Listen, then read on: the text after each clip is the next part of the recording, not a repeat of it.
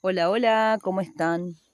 Bueno, otro episodio de este podcast hablando de cosas que nos pasan a las mujeres, a los hombres, a todas, pero bueno, hoy lo quiero enfocar en un tema que viene como trayéndome mi propia vida, ¿no? Mi propia experiencia en este último tiempo, en esto de la vivencia de, tener tanta información, ¿no? Esto de tener tanta información, de, estudiarnos, de estudiarnos tanto a nosotros mismos, de ir eh, tomando tanta, tantos cursos, de hacer terapia, ¿no? Esto de esta búsqueda en la que estamos, este despertar en el que estamos, esto de analizarnos y, y de querer sanar cosas que venimos cargando, ¿no? ¿Y por qué queremos hacer esto? Y lo queremos hacer porque no nos resulta la vida, no nos resultan las relaciones, no nos resulta el laburo, no nos resulta la abundancia, no nos resulta. No, no, no, no, no, no estamos bien, venimos, venimos atravesando un montón de cuestiones que no están bien. Entonces llega un momento que alguna de esas cuestiones nos explotan la cara, nos produce una crisis terrible y ahí decimos, che, ¿qué onda? ¿no? Entonces empezamos a buscar, empezamos a buscar, empezamos a, a, salir un poco de, del automático y del modo Matrix y a, tratar de entender que hay más allá. Ahora bien, eso es maravilloso que suceda, ¿no? Y que podamos ir despertando y que podamos ir encontrando esas nuevas versiones nuestras y como matando también todas esas versiones anteriores, viejas, obsoletas, que están muy relacionadas a la creencia familiar y a la forma en que nos criaron y al, y al deber ser. Y al deber ser, ¿no? Ahora bien, yo hoy quiero hablar de algo que es como el exceso, ¿no? El exceso de tanto de esto, del extremo. Quiero hablar un poco de el perdernos en el otro lado. ¿Y por qué quiero hablar de esto? Por, porque yo también vengo en esa búsqueda y muchas veces me encuentro siendo un poco prisionera, ¿no? De, tanto saber o de tanta de tanto conocimiento o de tanto aprendizaje que uno mismo va transformando la vida, porque siento que mi vida se ha transformado profundamente y que está implícito en las elecciones que hago cada día mi cambio. Yo me vine a vivir al campo, dejé un matrimonio de muchísimos años totalmente falto de amor y de respeto. Elegí cambiar, eh, criar a mis hijos en un contexto mucho más amoroso y, natural. Eh, dejé de estar bajo la mirada de mis padres, o sea, de estar yo, ¿no? Eligiendo estar bajo la mirada de mis padres. Logré independizarme económicamente de todo mundo, incluido de ellos, que me, siempre me estaban ayudando y yo eso de alguna forma me generaba como un vínculo constantemente, ¿no? Como de, dependencia. Y siento que sí, que ahí está también el efecto de tanta búsqueda, de tanta transformación. Pero quiero ir como algo bien concreto que es el vínculo, ¿no? El, el, encuentro con el otro. Y ahí es donde siento que, que nos vamos al carajo, por decir así. Me ha pasado de, conectar con personas súper hermosas, súper trabajadas, súper eh, sanas, y, estoy haciendo comillas con los dedos porque nadie está sano, nadie en este mundo, que esté vivo, que tenga un cuerpo humano está sano. Em, todos tenemos aún más y más para hacer.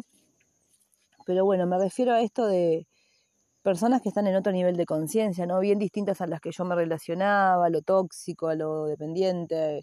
Y, me refiero bastante también acá a lo, vincular de pareja.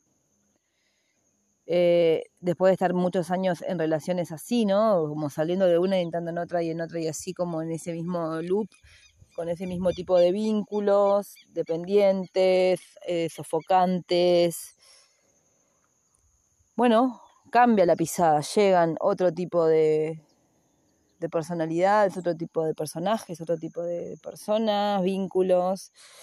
Y bueno, y ahí, qué aprendizaje tan hermoso me está trayendo esto, de vincularme con alguien que tiene un trabajo personal hecho, con alguien que se estudia, que se escucha, eh, con alguien que cree que sabe un montón, o no tanto desde el saber, sino desde la vivencia, ¿no? Personas que también hemos pasado, que, que o sea, que, que, han entrado en la oscuridad y que han buscado salir de ella, que han entrado en su noche oscura del alma, que, la que, que les ha partido el cuerpo y que en vez de quedarse en el modo crítica o en el modo víctima o, ¿no? o, dejarse hundir o abatir y caer en los vicios o en las adicciones porque no, no, no, no, no les dio la fuerza para mirar otra cosa o porque no pudieron, no, eh, buscando a través de, del autoconocimiento, de las experiencias, de las medicinas, ¿no? Como, bueno, bien.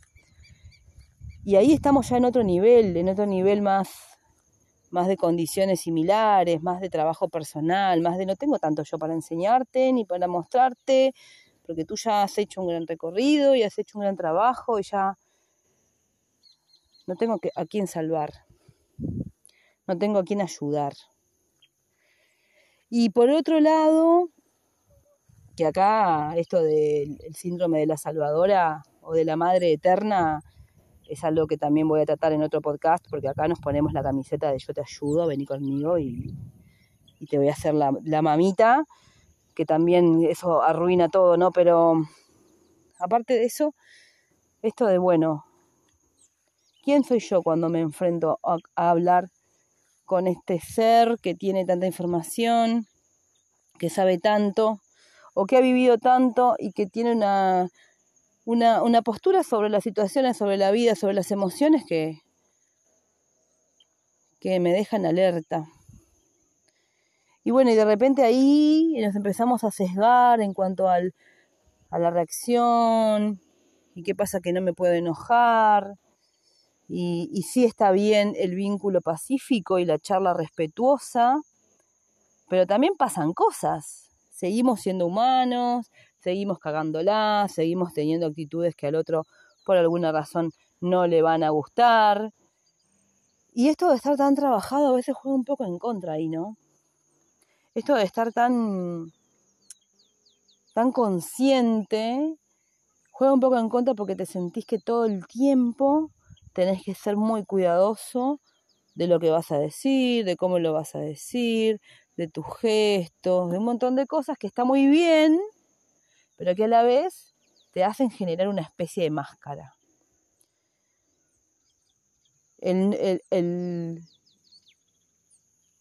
sentir que no te podés expresar con libertad, que el otro siempre va a estar ahí poniéndote el espejito, que es cierto que está ahí, que es cierto que cosas son para que las mires vos, que son tuyas y bla, bla, bla, bla, bla, bla, pero es muy egoísta y es muy turbio poner todo siempre afuera. Ah, no. Yo tuve esta actitud, pero lo que te generó a vos es cosa tuya. No poder decirle al otro, hey, me estás haciendo daño, me duele tu actitud o tu palabra o tu no acción o tu acción, porque siempre te lo va a llevar al espejito de rebote hacia vos. Que no quiere decir que uno no lo agarre y lo tome y lo mire pero te limita la expresión, te limita el ser vos. Porque en vez de ir al asunto, en vez de ir al kit de la cuestión de por qué yo te estoy planteando tu actitud, me, me duele o me molesta, y no para que la cambies, pero sí para que lo sepas y seguramente a través del, también de la empatía y de la compasión podamos transformar esto, transformar las situaciones, no que cambies tú, pero sí que transformes, porque si lo que estás haciendo me duele y, y, y, somos, ¿no? Somos en el otro y también estamos compartiendo y elegimos compartir, bueno, miremos esto, miremoslo bien, ambos. Entonces, si cada vez que yo llego ahí se aparece el espejo de, ah, pero esto que te está pasando es tuyo, a ti te enoja. ¿De quién es el enojo? A ti te molesta toca tu herida. Entonces automáticamente no solo perdemos el foco de lo que pasó, de la situación, del suceso, sino que nos deshumanizamos por completo. Ah, no, yo, mi intención no fue dañarte, pero me dañaste, pero no fue dañarte, pero me dañaste, pero no fue dañarte. Entonces con ese cántico nadie se hace cargo de un carajo de lo que hace y siempre el otro termina siendo el responsable de lo que le genere la cagada que vos te acabas de mandar. Y eso también, por supuesto, mirándolo nosotros cuando estamos con nuestro ego también ahí, nuestro ego espiritual, nuestro ego, nuestra espiritualoididad de, no, lo que te genera vos es cosa tuya, ¿no? O sea, lo traigo para mirarlo bidireccionalmente. ¿Qué me pasa a mí cuando yo siento que no me puedo expresar, que no te puedo decir, che, no está bueno lo que hiciste porque me generó esto, porque vos enseguida me pones la plancha del espejo y cosa tuya y bla, bla, bla, y, no solucionamos el asunto, que eso es lo que importa, sino lo que yo también hago cuando me doy cuenta de que estoy siendo egoísta, pero también hay como una especie de, de moda de pararte tanto en vos, lo cual está perfecto, pararte en vos, que ya se torna egoísta. Ahí está la línea finita que divide este asunto.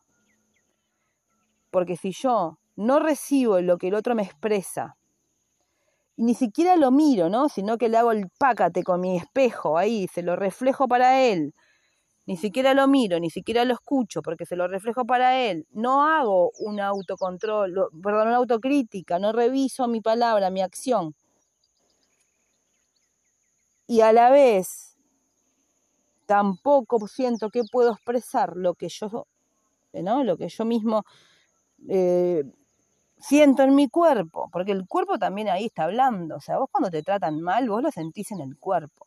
Cuando alguien te hace un gesto que no te gusta y te genera dolor, molestia, malestar, o te hincha las pelotas, el cuerpo te lo dice. Es solamente prestarle un poquitito de atención. El cuerpo te lo dice, pero con mucha claridad. O sentís un escalofrío, o sentís ahí un nudo en el estómago, se te seca la boca, o la garganta tragás y algo te pasa en el cuerpo. Entonces, ¿por qué nos pasa eso en el cuerpo? Más allá de que el otro no tenga ninguna intención y que haya sido sin querer, lo que sea, el cuerpo te está hablando, te está diciendo, hey, danger, stop it, revisa esto. Y no cabe en el vínculo, en, en el compartir, con seres cercanos, amados, queridos, pareja, familia, hermanos, pero sobre todo en la pareja donde más se ve esto, no cabe él, es cosa tuya, resolvelo vos.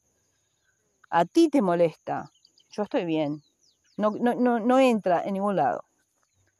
Entonces, bueno, hoy quería hablar de esto porque esto no es ni espiritualidad, ni ser consciente, ni esto no es crecimiento personal ni desarrollo personal. Esto es ser un egoísta. Esto es ser individualista y que te cagues en el otro. Entonces, eh, mi recomendación es, no compartas, no compartas, quédate solo, con tu verdad, con tu única forma de ver las cosas, sentado abajo de tu árbol, o en tu casa, o donde vos quieras, pero no compartas, porque no estás listo para abrirte al compartir. Porque para compartir hay que ser empático, hay que ser abierto, hay que escuchar y también hay que poner la palabra.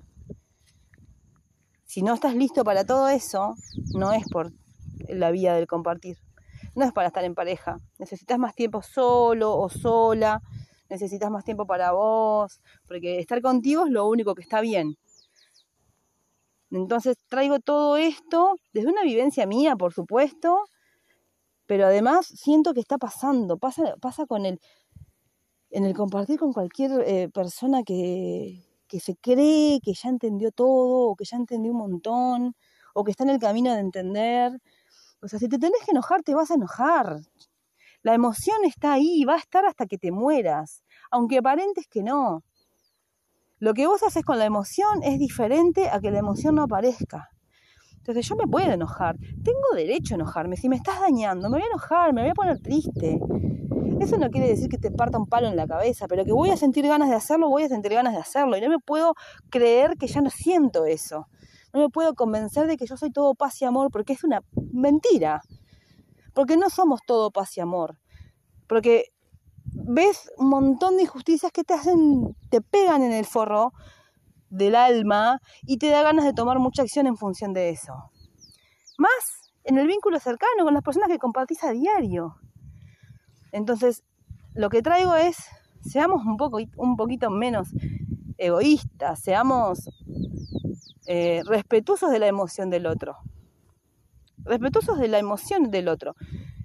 Que como toda acción que yo cometa, así sea que corte una flor, tiene una reacción. Todo en este mundo funciona en la acción y reacción. Entonces, ¿cómo, eh, cómo querer que yo si hago algo, el otro no reaccione? ¿Positiva o negativamente? Si, si reacciona positivamente, un éxito. Pero si reacciona negativamente, ah, no, esa parte no esa parte es tuya. A mí no me vengas con tu malestar, a mí no me vengas con cualquiera, cualquiera. Entonces, bueno, eh, saber que mm, ningún vínculo es perfecto y que la forma de transformarlos y de crecer con el otro, porque así somos, somos seres sociales, somos seres que nos gusta vivir en comunidad, que nos gusta vivir en la sociedad, que nos gusta compartir, o sea, si yo estoy enfocado en la línea del quiero abrirme al compartir, bueno, crezcamos en el otro amorosamente y empáticamente y permitiendo amar todas las versiones del otro. Entonces, si vos me lastimás, yo voy a tratar de amar tu, tu forma de ser, pero también te voy a decir, hey, no me lastimes. Y si vos me lo vas a dar vuelta con un, con un espejo, yo me voy a ir de ahí porque no me voy a quedar recibiendo siempre lo mismo doblemente. Porque lo recibo de tu acción y lo recibo del espejo que me estás poniendo, que me estás dando vuelta. Así que bueno, me voy a despedir con todo esto que es casi catarsis y me gustaría que después me escriban y me cuenten cuál es su sentir en este ámbito del compartir y del vincularse de una forma sana, entre comillas, pero que tiene que ser muy honesta, porque no nos podemos seguir mintiendo, con el que ya no nos enojamos, con el que ya no reaccionamos, porque eso no existe. Aquí Constanza, Mujeres Lunares, abrazos, abrazos.